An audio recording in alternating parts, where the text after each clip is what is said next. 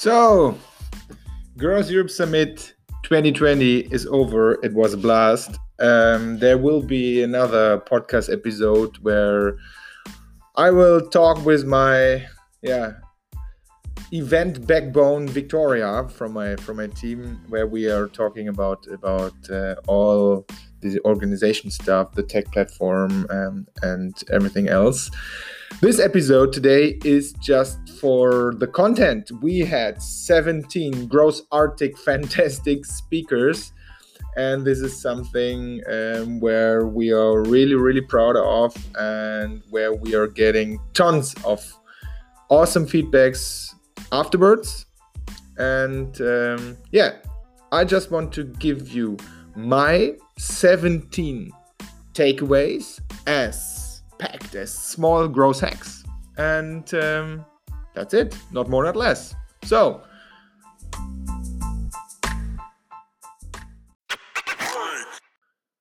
let's start with uh, number one.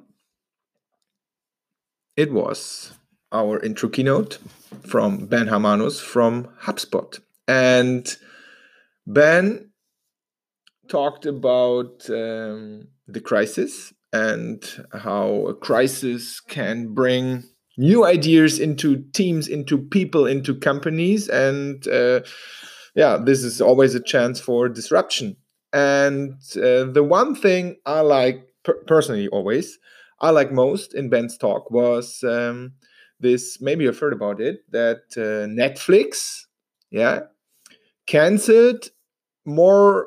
So it's six figure number um, of inactive but paying customer contracts. That means they are throwing the money out of the window because there are paying subscriptions, but they say, okay, no, we just want to to have um, customers paying for our service when they using us. I would say 99.99999% of all companies in the world would never do this, but Netflix did it and it was for sure paired with a great PR campaign and that brings Netflix in the end a lot of worldwide PR coverage on the one hand and on the other hand um, the feeling of all users paying for Netflix that they are caring for their customers. And this is so, I guess, I hope, this is so much more worth it than just keeping the contracts maybe for one more year before they cancel and so on. So, this is hack number one from Ben Harmanus from HubSpot. Number two, Talia Wolf from Tel Aviv in Israel. She's a conversion rate expert and uh, she had one example I really loved, and it was this was a campaign for for a social media conference in the US. And as you might know, every so the target group for social media conferences are social media marketers, um, um, online marketing managers, and so on. And we are expecting everything blinking, blinking, great landing pages, very clear with big buttons, and so on and so on. And they tested uh, a new version of a landing page, and it was more written like a blog post. So not a clear landing page, but so what was really easy to understand with the five seconds rule we are always explaining uh, as well. It was just a blog post for sure with the headline, but with really authentic pictures from uh, from the event last year, with a lot of text, with a lot of questions, with small headlines to give this overwhelmed um, social media man- managers, online marketers in the US. Yeah, a really, really good feeling that this is something like a conference where they could be home, yeah, or where they can really, really get what they are looking for instead of just always this blinky, blinky, blinky, blinky marketing stuff. I like this one very much. This was growth hack number two by Talia Wolf. So it's not everything is blinky, blinky think what can help uh, your users instead of just taking ideas from everywhere and just take it and yeah leave it like it is. Number three from alex müller the ceo uh, from Greator formerly known as gedankentanken here from cologne a really really great scale up and he says culture eats strategy for breakfast. That means uh, he says, okay, growth hacks for product development, growth hacks for marketing campaigns, and so on and so on. It's really important to experiment really fast, and this is exactly what they are doing. But his thing is that he always starts with a why. That means growth in a startup, growth in a startup, uh, in, a, in a scale up, there is always a why first. If you hire people, you have to find the people who are believing into your why. So first of all, you have to find out why are you what the why the hell are you doing all this? Why do you want to help your customers? In which way and so on? And how can you find your why? Yeah, really easy. Start with find your why workshop. And always ask why. So if you're just five people, it's really easy. Start with why are we doing this? And then you make small groups in the workshop and then you're talking about the results. And ask why as often as possible until everybody in the room says, Yes, exactly. This is why we are doing it. Sounds easy or sounds complicated? I'm not quite sure. Sounds maybe a little bit strange because it, it has nothing to do with uh, with, with growth hacking from uh, from idea perspective, but honestly, I can tell you it's so important. It's something what we had in our small team of uh, now seven people. We did it in the beginning of the year, and it's always worth it to talk about the why. Why do we do what we do? Growth hack. It's a real strategic growth hack. Take it with you and give it a try. From Alex Müller. Then number four by Karl Gilis from Belgium. I love Karl, everybody knows. And um, his uh, talk was about uh, customer experience and there was one sentence in his um, in his in his speech what i liked most it was customer experience starts after the sale he has the example he said okay i order a box anywhere on online shopping and i get it yeah then i open it and the first thing i see is the ugly printed black white invoice. And he said, okay, the, the, the, the, companies, the online shops, they are doing customer experience on their website. They're investing money, money to make everything nice. Yeah. But then comes the result, the product, the reason why, why I ordered there. And then I open it and it starts with an ugly, bad written, money based invoice. Think about this. And he said customer experience starts after the sale. So give them a good experience starting on the thank you page until they're getting the box instead of giving them the invoice first. You could put down the invoice down below the product, give them a, a personal greeting card, or give them the retour. Uh, the, the retour flyers so to give them the feeling that if if anything could be wrong with the product, you could uh, return it really, really easy or something. Yeah, give make it easy and nice for them, um, even after the sale. I like this one by Karl. Number four. Number five from Andy Bruckschlögl from Bavaria Munich. And he's the founder and CEO of Write and the Bits and Pretzels conference. And he told us the story how from the uh, Bavarian uh, Weißwurst Frühstück as a small startup event. They grew it up to the bits, big, big, big international bits and pretzels platform. And he said the moment when they paired the good old Weißwurst Frühstück with the Oktoberfest as USP, so they built everything up with it is a conference for startups or a festival for startups with, with this and and you will get or you will get a ticket for the Oktoberfest everything changed for the speakers because everybody in the world wants to go once in a lifetime to Oktoberfest. So it was easier to get the speakers. It was easier to get uh, all the attendees. So this was a big, big, big growth hack for them.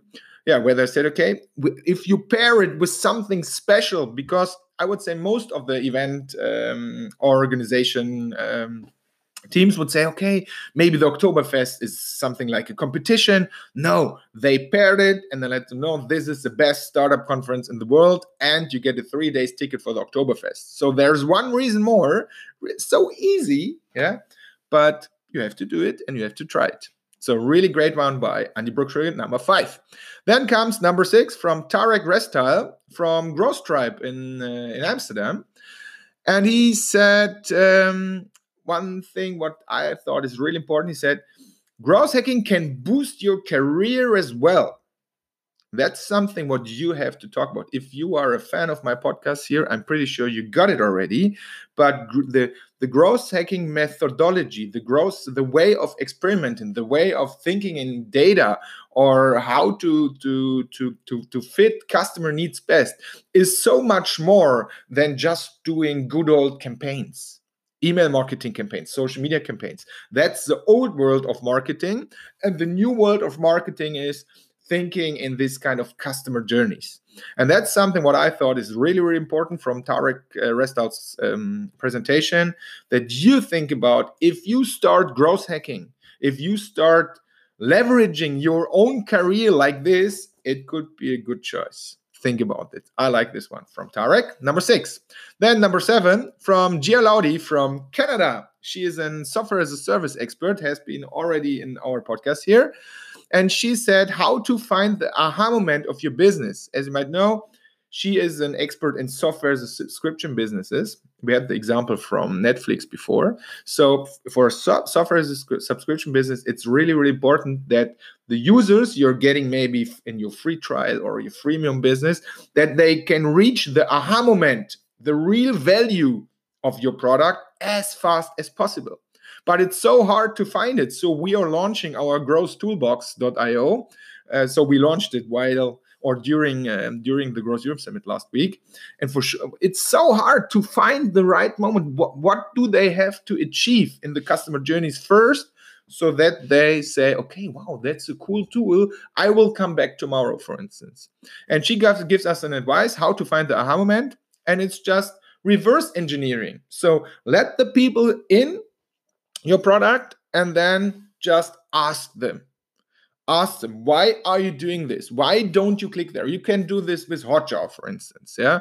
You can do this with small surveys. You can give them a call or write them an email with one question but it's so important to find this aha moment and the only chance you have uh, you have to find it exactly is yeah to have a look at the data if you're really good in data or just to to write surveys to to ask them questions yeah, really, really easy, but most of the people um, don't know what the aha moment is.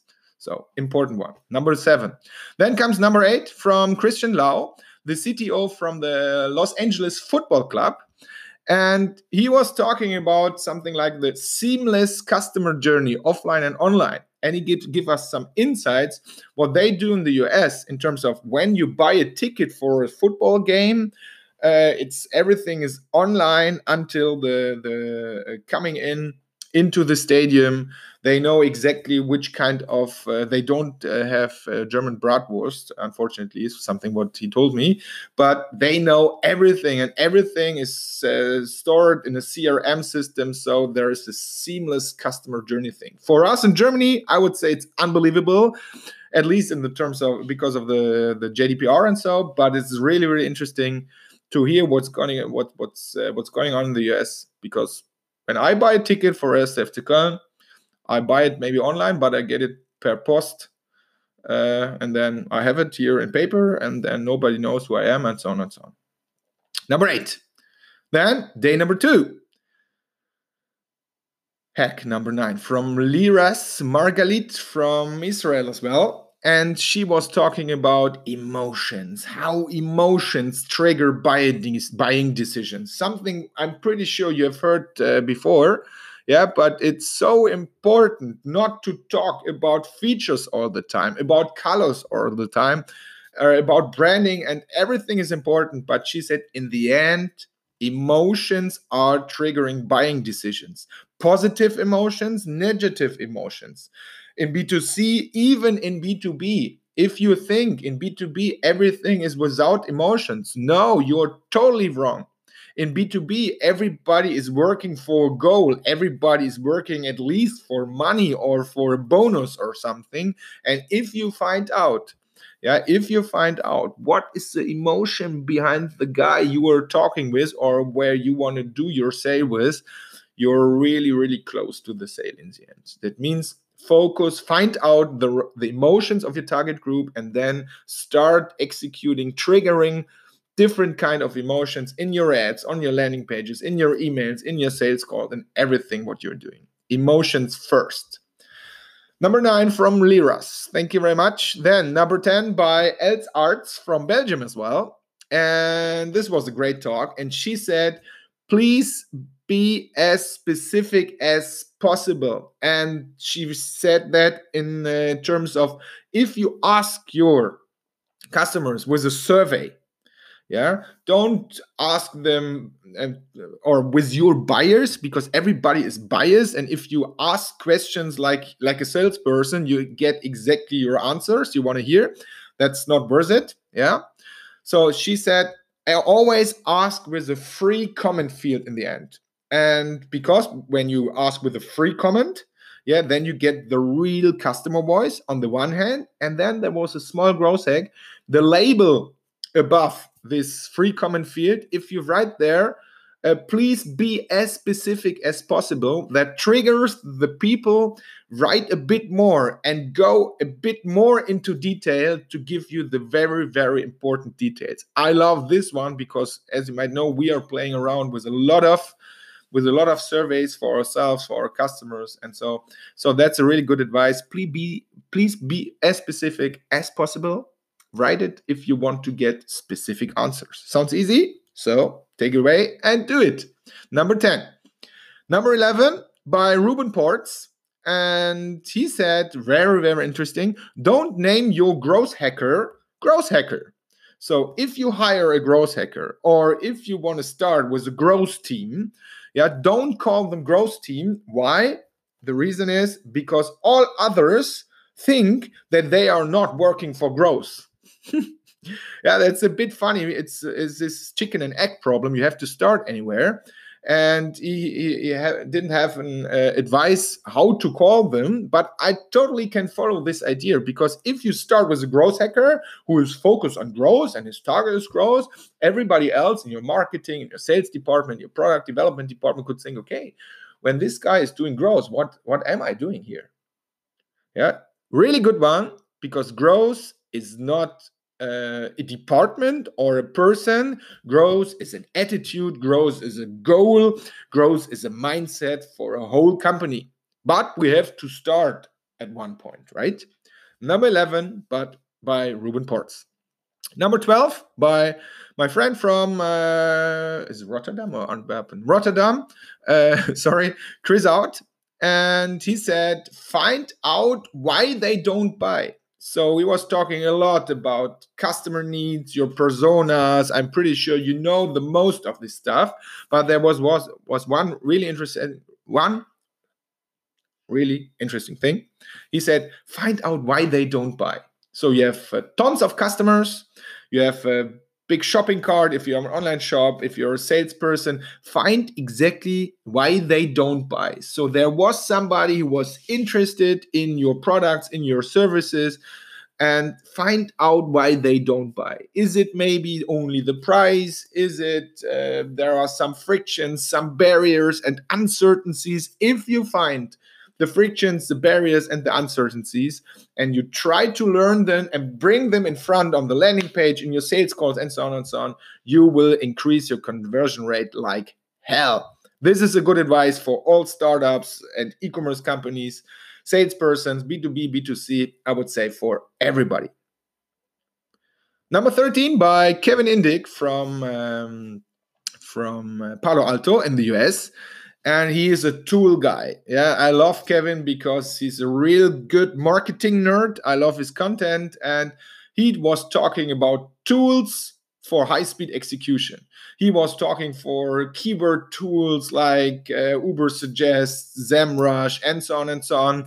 And my message, what I took out from Kevin was only you have to be curious to play around with new tools because tools in the end gives you the power to be a high speed executor. Instead of just oh we are not able to do this our landing page tool sucks and so on and so on.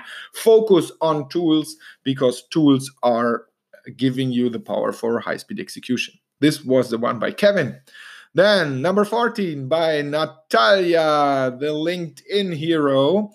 Um, and she said, so she gave us a lot of insight how to how to hack linkedin to get more reach on linkedin. But there was a small one i like most and it was involve your team in your linkedin content syndication. That means and it's so easy and most of the companies most of the teams are not even uh, doing it. I have no idea why that means if you post something let everybody in your team know so that you can start liking and commenting it to give the linkedin algorithm the feeling that there's something going on. So build your own linkedin pod in your team. Could be easy. So we are doing it with one one big uh, big corporate company. It's working like hell yeah, so it's so easy. Involve your team in your LinkedIn content syndication. That's one part. The other part could be that not only you are the one who is uh, posting or from the company page is posting, your teammates could be start posting as well. There's not only one profile in this world because everybody is a human, everybody has a LinkedIn profile, everybody is connected to the home base, to the company. So why don't you uh, share your content via all these kind of profiles? Good one by Natalia. I love it. Then number 15 by my good old friend here from Cologne, Ben Sufiani.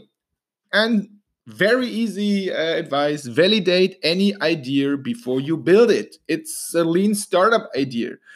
And the difference between the lean startup and what Ben said, told us is the lean startup is for startups, for big ideas, for business ideas, or for product ideas. And we growth marketers, we growth hackers, we spread it bigger. So we said, we say you any idea should be tested before. If you start a marketing campaign, test it in small before you make the big shout out.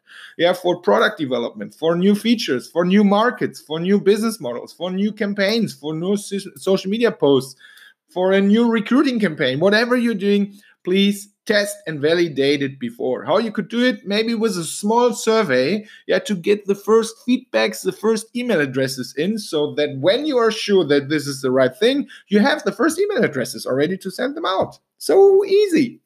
It's the way we started the first version of this podcast one and a half years ago. Yeah. Good one by Ben. Then Andre Morys was standing out. So the, the CEO and founder from Konversionskraft and the gross how is it called? The gross uh, this summit in, in frankfurt? So with great great speakers a big big conference. And he gives us insight about this psychological stuff what's in the head of our customers. And I, honestly i think always that this is a bit bit uh, a bit complicated but in the end what he told us is make it easier make everything easier, not too complicated. And this is something what I love or oh, what I really like because with all startups, with all customers, we are working on our growth hacking masterclass where we are meeting new people all the time. So fresh, fresh stuff for us to to to coach with. And if you have a look at the website, you don't understand it. You can't understand. So I can't understand 95% of all websites. So in the five second tests, could be a good advice. If no, if uh, somebody, a foreigner out of your target group is not able to understand what you are selling, what you are doing in five seconds on your website, your website is a piece of shit. Yeah, by Andre Morys. Not in this quote, but in my words, and this is one of her his ideas. And then I had the pleasure to be the last speaker, so number 17, and I gave insights about our funnel for the Growth Europe Summit. And so we have collected uh, 2,200 um, yeah, registrants. So 2,200 people registered for the Growth Europe Summit. And we started our campaigns in January, February. And now it was June. So it is a free event. So we were really, really sure or, or pretty aware of the fact that if you have registered for the Growth Europe Summit in February for free, you're not aware of it in June because it's a free event. Yeah.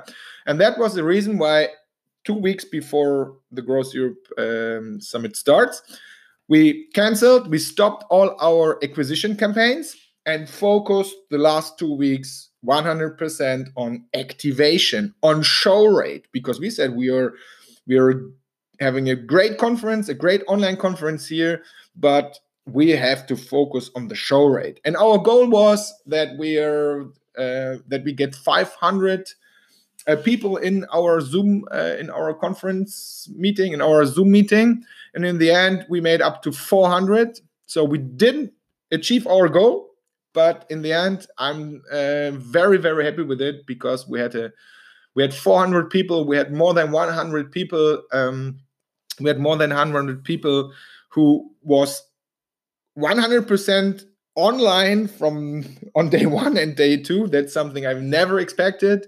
We had so such a great interaction. We had more than 50 feedbacks, con- uh, specific feedbacks in the end.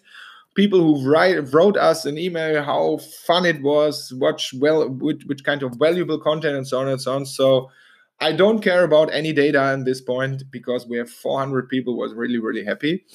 And the one I want to give you is don't focus on acquisition always. For sure, we have to focus on acquisition, on traffic, and getting the, the leads in, the registrants or the tickets, whatever you're doing there.